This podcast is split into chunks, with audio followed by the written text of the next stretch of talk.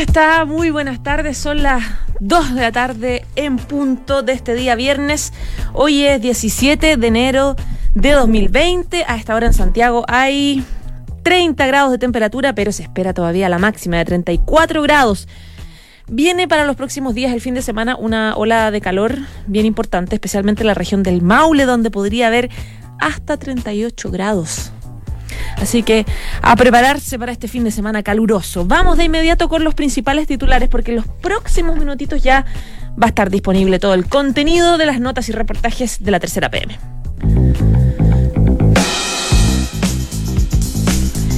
Después de la encuesta CEP de ayer, que fue muy desoladora para la clase política, para el gobierno y para el presidente, pasó lo que siempre pasa en estos casos, que es que la gente se empieza a preguntar en el gobierno, en la oposición, en el oficialismo, cómo se gobierna con un 6% o qué cambios o qué rediseños habría que hacer en la moneda. Bueno, ya hay rumores de cambio de gabinete.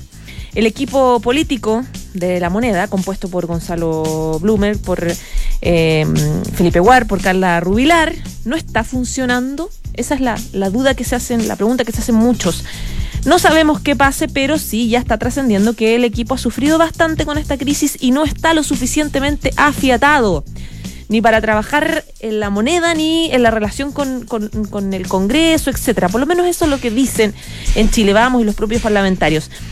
En este, en este tema está Gonzalo Blumel, que el jueves pasado 9 de enero, hizo una propuesta muy osada al presidente Sebastián Piñera, que es cambiar la estructura del Ministerio del Interior.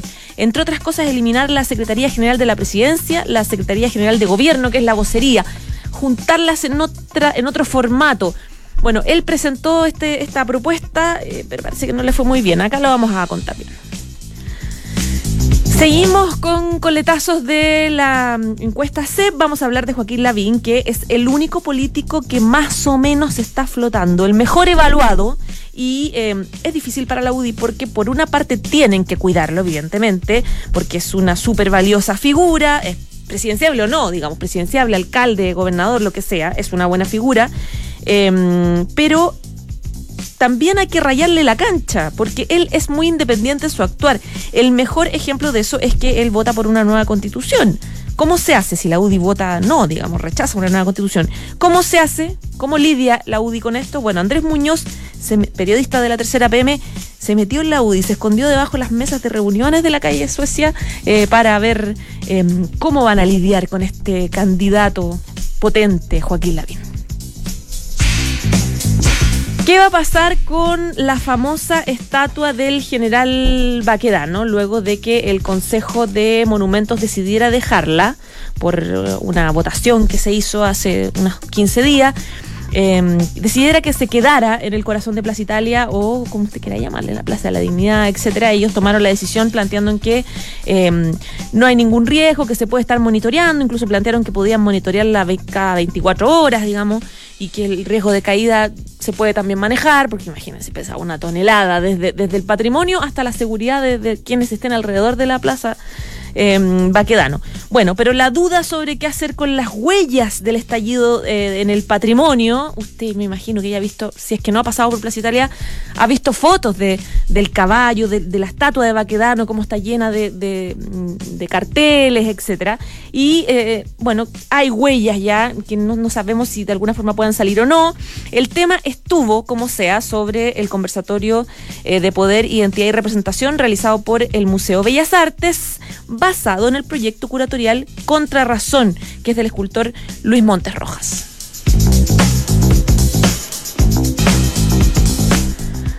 Bolivia. El más de Evo Morales tiene candidato presidencial. Hay em, uno que concita todos los respaldos y la bendición de Evo Morales. Que recordemos, él está en exiliado.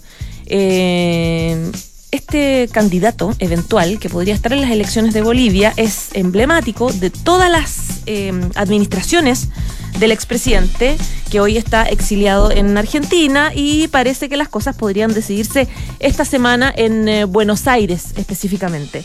Eh, podrían tomar una decisión respecto de quién podría convertirse en un candidato. Recordemos que Evo Morales tiene bastantes querellas, una orden de búsqueda internacional por parte del gobierno interino de, mm, no, de Venezuela, es decir, de Bolivia.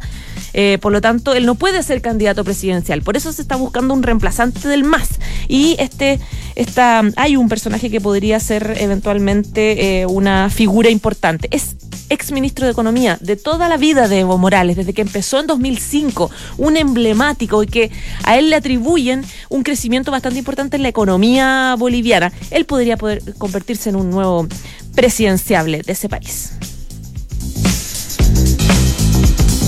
Entérese también sobre el Dakar. ¿Cómo le fue a Chile en el Dakar? El Dakar más feliz de Chile. El balance de 13 días históricos con victorias de etapa, un campeón, un segundo y un tercer lugar. La edición saudí del rally más difícil del mundo fue la mejor que se registra para los pilotos nacionales. Hoy es viernes y les vamos a hablar también de cine, de Mon Laferte. Parece que van a... Usted va a poder leerlo en los próximos minutitos cuando ya esté disponible todas las notas y reportajes de la tercera PM. Em, hay una película donde Mon Laferte va a ser de Blanca Nieves y Beto Cuevas va a ser de Merlín, los cantantes chilenos que participan en una nueva película. ¿De qué se trata? Bueno, vamos a hablarles de inmediato del tema y va a estar publicado para que usted lo pueda leer.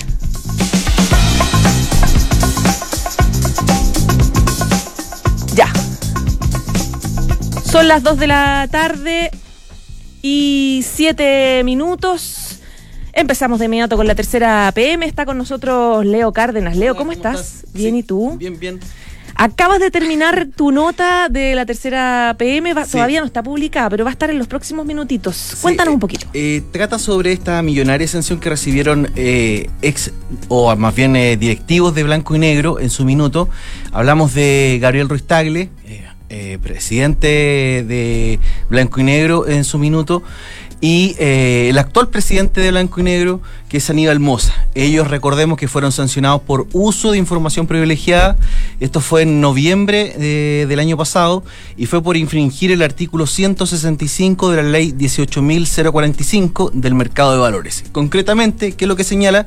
Que estas personas... Eh, más bien incumplieron esta ley, pero en, en, concreto, en particular, es haber efectuado operaciones durante un periodo de abstención que no debieron haber realizado porque ellos tenían conocimiento del balance de, la institución o más bien de la concesionaria, que en este caso es blanco y negro, y eh, habrían obtenido algún tipo de beneficio. Según la Comisión para el Mercado Financiero, fueron cerca de 222 millones de pesos los que obtuvo como ganancia eh, Gabriel Ruiz Tagle, sin embargo, eh, en, su, en su reclamación, y esto es lo nuevo, lo que damos a conocer hoy, es que ellos acudieron a la Corte de Apelaciones de Santiago, eh, presentaron eh, unos recursos de ilegalidad, en este caso, en contra de la institución del mercado de valores, asegurando que se incumplieron una serie de, eh, cláusulas en el proceso, en el debido proceso que se debió haber llevado adelante, y eh, justamente una de las condicionantes fue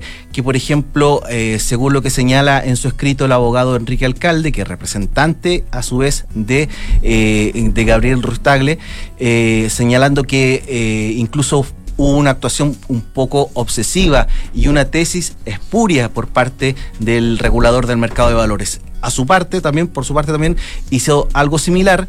Eh, el abogado y ex eh, fiscal nacional, Sabas Chaguán. Sabas Chaguán actualmente está defendiendo a, Aníbal Moza y es quien representa a sus intereses y quien lleva adelante su causa en la Corte de Apelaciones de Santiago. ¿Qué posibilidades hay que se tomen en cuenta, digamos? Eh, a ver, son eh, hay que considerar un poco que estas causas se defienden ante el Consejo de Defensa del Estado eh, es quien representa los intereses de la Comisión para Mercado de, Comisión para Mercado Financiero y es muy difícil ciertamente, dar vuelta a este tipo de, sanciones porque eh, se llevaron adelante toda una serie de investigaciones e incluso ellos mismos advierten que cometieron un error. Sin embargo, dicen que es un error más bien como por desconocimiento. De hecho, Gabriel Rustagle dice que eh, no tenía conocimiento pleno sobre la norma regulatoria que se establece para las sociedades anónimas abiertas, asegurando él que eh, en su escrito eh, que tiene conocimiento en mayor profundidad sobre estas sociedades anónimas cerradas. Hay que recordar que él es eh, él fue presidente de Blanco y Negro, claro, fue también eh, ministro de Estado, ministro de, Deportes, e incluso también fue el dueño de PISA. PISA, la, la, productora de papeles en la cual se origina la colusión con CMPC, de hecho CMPC TISU. Claro. Y después de 10, durante 10 años, bueno, él siempre lo negó, eh, lo ha negado hasta el día de hoy, y que ha ocurrido algún tipo de colusión. Pero volviendo, volviendo al caso en concreto, este proceso está en etapa de admisibilidad. Sus recursos fueron ingresados hace más bien un par de, semanas. Hablamos de a comienzos del de, eh, mes de enero. Y ahora la fecha todavía no tienen admisibilidad, pero eh, van a ser tramitados durante los próximos días para definir eh, el futuro. El abogado también, Leonardo Bataglia, que también es director de, fue director más bien de, de, Blanco y Negro, él también ingresó un recurso de ilegalidad y también está pendiente de fallo. Todo esto en el marco de la investigación que llevó adelante la, Comisión para el Mercado Financiero para más bien sancionar. Y hay que recordar que en el caso de las sanciones son bastante duras porque incluso eh, Gabriel Rustagle fue sancionado con la inhabilidad o más bien la imposibilidad de eh, mantener cargos en sociedades anónimas abiertas durante el periodo de cinco años. Ya pues, Leo, un millón de gracias. Dale. Que estés muy bien. Chao, chao.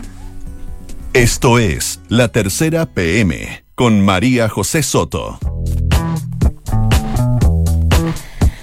Dos de la tarde y 12 eh, minutos sigues aquí en la tercera PM. Bueno, y les contábamos en los titulares que, bueno, en los próximos minutos vamos a hablarles también de ¿Qué está pasando con em, los coletazos a propósito de la encuesta del Centro de Estudios Públicos, la encuesta CEP, que eh, fue muy desoladora para la clase política, que sacó un porcentaje bastante bajo de popularidad al presidente Piñera, al gobierno, al Parlamento eh, en general? Y claro, la pregunta clave es cómo queda la moneda, cómo queda el comité político y específicamente la figura también del ministro del Interior, Gonzalo, Gonzalo Blumel, quien, em, sin embargo, trascendió que presentó una propuesta para hacer una reforma bastante profunda em, en el comité político, en los ministros que están alrededor de la moneda, que parece que no le fue muy bien. Euge Fernández se está sentando, se acaba de sentar acá con nosotros, editora de la tercera PM, está volando, acaba de escribir tu nota. ¿Cómo estás, Euge? Bien, ¿y tú? Bien, también. Qué bueno. ¿De qué se trata esta propuesta que hizo el ministro del Interior? Mira, es una propuesta bien interesante que la verdad es que no es una propuesta nueva, del todo nueva, porque lo había planteado eh, el presidente Piñera en sus dos programas de gobierno, tanto para su primer gobierno como para el segundo, y que es eh, una idea que tienen ellos de reformar el centro gobierno, se llama. ¿Qué es el centro gobierno? Son los ministerios que básicamente se radican en la moneda y que em, en el fondo ven toda la parte como estratégica del Estado y que apoyan directamente al presidente en su gestión. Léase con esto CGGOV, SECPRES, eh, interior, en algunas materias Hacienda, etcétera.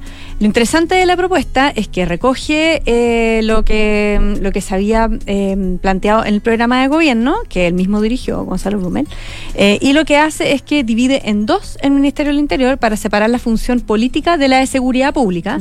Recordemos que el Ministerio del Interior y Seguridad Pública se aprobó como tal el 2011 hace nueve años, ya se van a cumplir, eh, disuelve la CGGOV, o sea, disuelve la vocería y pone toda la labor de comunicaciones en una oficina que se llama Oficina de la Presidencia, que depende directamente en el fondo del presidente, eh, y por lo tanto tiene como un vocero o speaker, que es como la figura que hay en Estados Unidos, digamos. Eh, y esta propuesta va un paso más allá de lo que se plantea en el, programa de gobierno y disuelve también las express que hace toda la parte política de la SECPRES, la relación con los parlamentarios, con el Congreso, la absorbe también el Ministerio del Interior, que y pasa, pasaría entonces a ser una cartera netamente política. Claro, como un jefe político en el fondo. Exactamente, sería un jefe político del gabinete y luego habría otro ministerio de seguridad que es el encargado de temas de orden público y seguridad y el, el control y la gestión de las policías, del terrorismo, todo eso, y con, que tendría dos subsecretarías Ya. distintas. ¿Y, y esto, eh, para qué? ¿Cuál es el objetivo de hacer un cambio tan importante, tan ambicioso y en este momento donde no sé si, si, si, si sería conveniente al calor de lo que está pasando con hacer un cambio tan importante? Él, él lo, eh, lo que nosotros pudimos reportear es que en el fondo se plantea, lo plantea porque hay un diagnóstico de que eh, al jefe político del gabinete, que es el jefe de gabinete, el ministro de Interior y Seguridad Pública, hoy se le hace cada vez más difícil eh, mantener, hacer, hacerse cargo de las dos tareas, es decir, de la tarea de seguridad pública y eh, de los vínculos políticos, de- tanto dentro del gabinete como hacia afuera. Eh, y bueno, el- en el fondo la salida de Andrés Chadwick, acu- acusado constitucionalmente precisamente por ¿En ese eventuales violaciones a los derechos humanos cometidos por funcionarios de carabineros que dependen de él, un poco te, te viste el punto. Eh, esto ya se, como te digo, esto ya se había planteado en el programa de gobierno, pero se replantea ahora, ¿por qué? Porque también hay dos comisiones modernizadoras de carabineros y de seguridad, en el fondo, que están funcionando en paralelo. Una es la que él mismo encabeza en la moneda, ¿cierto? Que se, se mm, comenzó a funcionar hace unos dos meses. Eh, y hay otra que corre en paralelo del senador PPE Felipe Arboe. Eh, y las propuestas del senador Felipe Arboe se van a conocer ahora, a fines de enero, 27 de enero entendemos que es la fecha, y ellos, él, esa propuesta ya va a contener una reestructuración del Ministerio del Interior y de la Ya. dependencia de las policías. Eh, y también están por verse las propuestas del- de la comisión que dirige el propio Blumel y que también podría tener noticias eh, sobre eso. Entonces, esto va un poco en la línea de lo que se está conversando, eh, también como para modernizar eh, toda la gestión policial. Ahora, mi- la duda es, el ministro del Interior actualmente, Blumel, ¿tiene piso político importante como para hacer una estructuración tan importante? No sé cómo le fue planteándosela al presidente Sebastián Piñera, de qué manera está vista desde los ojos de Chile Vamos, tomando en cuenta que desde que se fue Chadwick ha habido harto cuestionamiento a Blumel porque le plantean que dejó un poco la seguridad pública, la dejó votada Ujú. por el tema más eh, político, etcétera. Eh, bueno, lo que nosotros pudimos recabar es que no tuvo éxito la, la propuesta, no Ya. por ahora, está como bien descartada. Eh, y lo que planteó el presidente eh, y que se lo planteó su comité político el lunes en la reunión de comité político, la, la chica, digamos, la que tiene él con sus ministros, es que esta propuesta estaba en el congelador. Eh, ¿Por qué? Porque no era el momento. Básicamente porque las prioridades hoy día, número uno, es el tema constitucional. O sea, hay un proceso constituyente abierto en el cual se enmarca también la discusión precisamente como la organización del Estado. Eh, y esto, se- en el fondo, se topa un poco con eso. Eh, y las prioridades hoy día, nos decían desde la moneda, son la constitución, son la agenda social. Eh, tuvimos un anuncio de pensiones importante durante esta semana. Sí. Y luego también el orden público, que es un tema que todavía sigue generando ruido. Claro. Ahora, eh, eh, Euge, tú eres editora de, de- de la tercera PM y me imagino que las últimas horas han- te ha llegado información respecto de rumores de que se haga un rediseño de los nombres de las autoridades que están De los- en del en cambio de gabinete, Claro, sí. que están en la moneda. Que supuestamente finalmente no se afiató bien ese grupo de Blumel, Rubilar y Felipe Ward, que no trabajan juntos, que no hay como una buena coordinación tampoco con el Congreso. ¿Qué, qué información tienes de eso? Mm. Bueno, eh, un poco lo que llevamos hoy día también en el diario en papel, digamos, en la- Claro. en la edición de hoy, que eh, donde publicábamos que eh, el- tras el 6% más de apoyo al gobierno de, de que conocimos ayer en la encuesta CEP, eh, también se volvían a, a impulsar estas versiones de que era necesario un cambio de gabinete para tratar de eh, como de- de hacer un, como un golpe al timón del gobierno en medio de la crisis. Eh, lo que nosotros pudimos reportear específicamente respecto de este tema, de cómo cayó esta propuesta, es que eh, no habría sido consultada a los ministros incumbentes, Ah. digamos. Que si bien eh, entendemos que O sea, comparten la propuesta, porque es una, eh, como creo que es una, una- una- un diagnóstico bastante compartido que Interior y Seguridad Pública, ambos, es una pega gigantesca para un jefe de gabinete. Eh, entendemos que no fueron consultados. Pero, pero como Y te bueno, digo- esa es la mejor, esa es la mejor prueba de que no hay un equipo como afiatado, digamos, una, una, una propuesta tan ambiciosa, tan importante que influye los ministerios, eh, que no haya sido consultado por quienes lideran esos ministerios, es una, una buena señal como que habla de, de cómo están las cosas dentro. Sí, puede ser una señal, pero también lo que nos reforzaban hoy día es que esto es una idea como súper preliminar. O sea, que, que, era una propuesta, que no era una, una, una, propuesta final, era solamente una idea preliminar respecto de cómo se podía enmarcar esta, este rediseño eh, como en el núcleo del poder de, del gobierno. Claro. Bueno, veremos qué pasa. Así que esta es noticia en desarrollo. Ahora, ¿ha habido una evaluación un poco en las últimas horas de la encuesta de este 6% del presidente Piñera o no? Como, o sea, yo como ya más decantada. Te diría que es como lo mismo que, que había ayer. O sea, yeah. básicamente yo creo que un, un poco estupor por uh -huh. las bajas cifras. Yo creo que nadie esperaba un 6%. Eh, uh -huh. O sea, es mucho menor de lo que hayamos estado viendo en las otras encuestas que hayamos conocido, encuestas telefónicas o semanales que hemos conocido. Uh -huh. eh, y por otra parte, yo creo que estamos también, como te decía antes, noticia en desarrollo. Yo creo que hay todo un, un tema de análisis de cuáles son los énfasis que se tienen que dar, eh, cuáles son los temas que se tienen que apuntalar. Eh, y también, por supuesto, que está en eso también está metido el tema de, del gabinete. Yo me imagino claro. que el presidente debe estar sopesando todo eso. Ya, pues, Euge, un millón de gracias. Ya, gracias. Que tengas buen fin de semana. Chao. Chao, chao.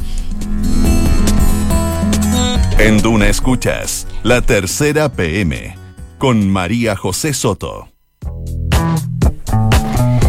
Dos de la tarde, 21 minutos. Vamos a hablar de Bolivia. Hace rato que no hablamos de Bolivia. Está con nosotros Fernanda Rojas, periodista de Mundo de la Tercera. Peña, bienvenida. Hola. ¿Cómo estás? Bien, ¿y tú? Bien, también. Va a haber elecciones presidenciales en Bolivia y se genera una cosa súper rara porque eh, Evo Morales, incluido parte de su gabinete, están todos exiliados en distintas partes, básicamente entre México y, Argentina, y están entre todos definiendo quién va a ser su candidato del MAS, que tiene posibilidades importantes de, eh, de, de ganar o de, de, ser una figura competitiva.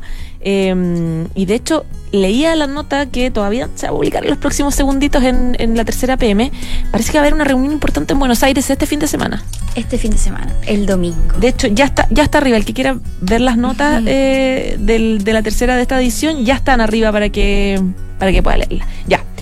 Cuéntame, ¿cuáles son las novedades en Bolivia y Evo Morales? Varias son las novedades que se han dado esta última semana. Incluso justo hoy, hace un par de horas, se han dado varias novedades, varios datos importantes. Bueno, eh, el Tribunal Supremo Electoral dio fecha para las elecciones de Bolivia, que van a ser el próximo 3 de mayo. La oposición ya está dividida en al menos seis candidaturas y la atención está concentrada justamente en el MAS. ¿Quiénes van a ser lo que van a suceder a Evo Morales y Álvaro García Linera en las papeletas del claro. 3 de mayo? Y ahí se ha dejado ver que hay una especie de quiebre dentro del partido de Evo Morales que está asilado en, en Argentina junto a su círculo más cercano. Uh -huh. ¿Por qué? Porque algunas bases eh, están divididos más o menos podríamos decir en tres eh, líneas. Yeah. Uno, los movimientos cocaleros quieren alzar a Andrónico Rodríguez, un chico de solo 20. Que joven, claro. Solo 30 años. Que en algún minuto se dijo que era favorito también de Evo Morales, ¿no? Evo Morales lo había apuntado como su sucesor claro. para las elecciones de 2025. Lamentablemente, uh -huh. con todo lo que pasó, las protestas, la anulación de, de las elecciones de, de octubre del año pasado. Uh -huh. Todo esto quedó en pausa, la renuncia de Evo Morales caló hondo en, en, en, el partido. Y este chico también se alzaba entre los cocaleros, pero el propio Evo Morales ha dicho en entrevistas que ha conseguido en Argentina que es muy joven para ser parte del binomio. Ya. Eh, los movimientos indígenas han denominado que el candidato que ellos quieren es David Choquehuanca, el ex canciller de, de Evo Morales, que era uno de sus más íntimos amigos y que estuvo 11 años en el cargo.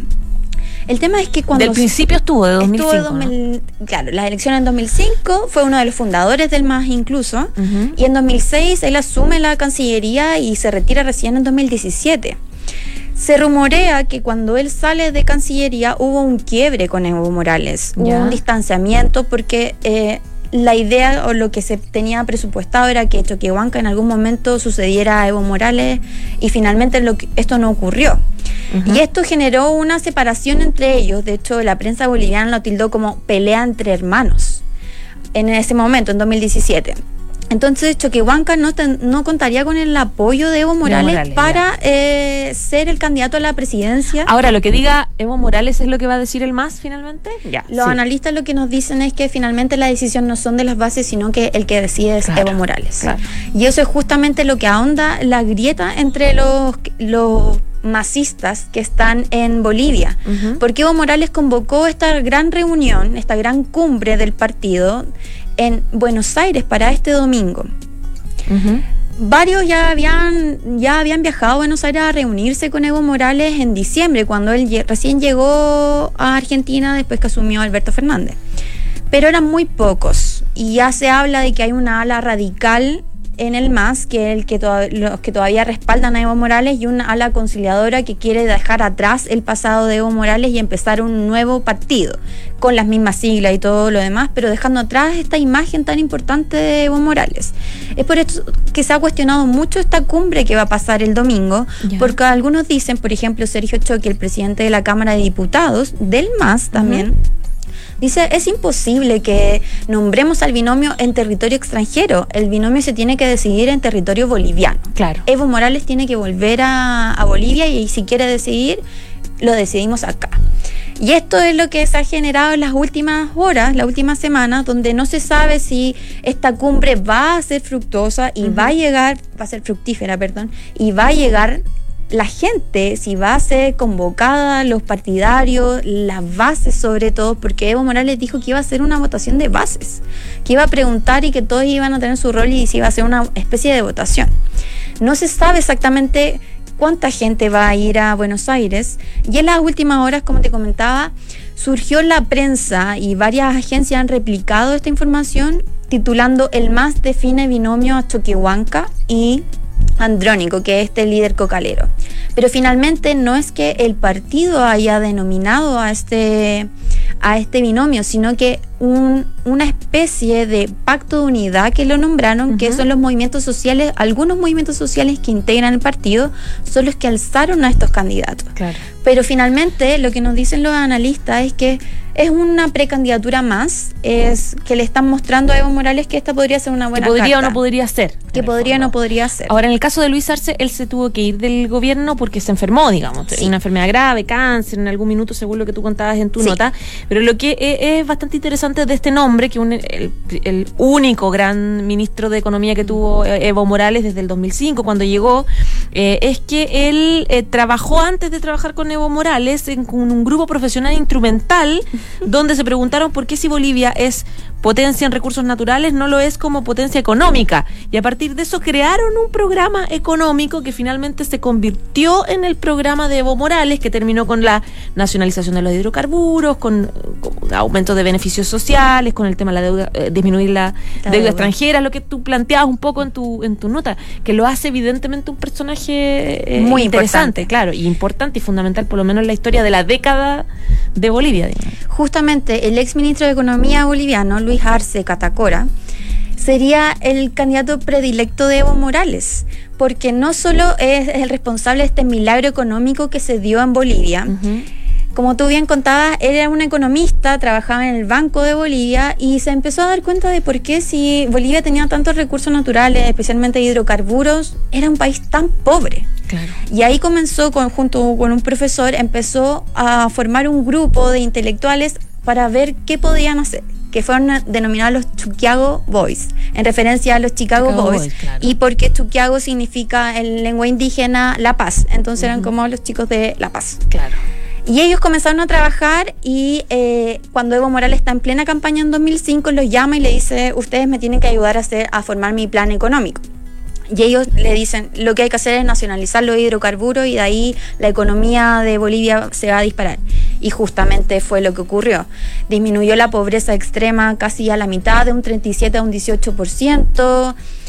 Elevó las arcas, eh, generó mucho dinero en las arcas para llevar a cabo todos los programas sociales que Evo Morales había prometido durante la campaña. Entonces, durante todos los años que él estuvo, hasta 2017, cuando tuvo que dejar el cargo justamente porque tuvo un tumor, Claro. eh, era un éxito económico que se Mm. estaba dando y Evo Morales tuvo sus mejores años desde 2006 hasta 2017.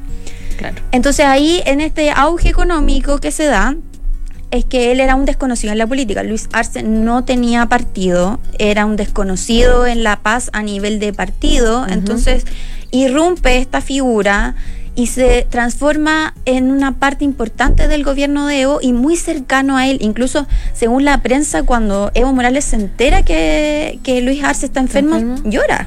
Mm, Y claro, más- le afectó mucho. le afectó y además que parece que no tenía eh, pues, cobertura de salud, tuvo que vender su departamento. Sí. Hay como un drama ahí como humano que tuvo el ministro. Le hicieron entre todo una Mm. especie de vaquita para que él se pudiera operar, tuvo varias intervenciones, estuvo alejado del país, todo lo demás. Feña, ¿cuándo son las elecciones en mayo?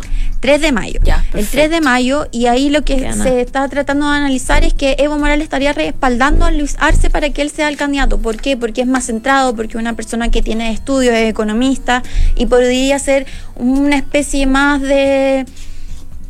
Es como finalizar el, el proyecto de Evo Morales y emprender un nuevo camino Claro. con este economista en la cabeza. Eh, la duda es quién quedaría de vicepresidente. Y algunos hablan también de nuevo de la carta de Andrónico Rodríguez como vicepresidente. Así que la disputa está entre Choquehuanca y Luis Arce. Ya, pues a ver si sale humo blanco desde Buenos Aires, donde está exiliado y varios ya ahí eh, bajo el alero del nuevo presidente Fernández. Muchísimas gracias. A ti, José. Que estés muy bien, eh, Feña. Chao, chao. Chao.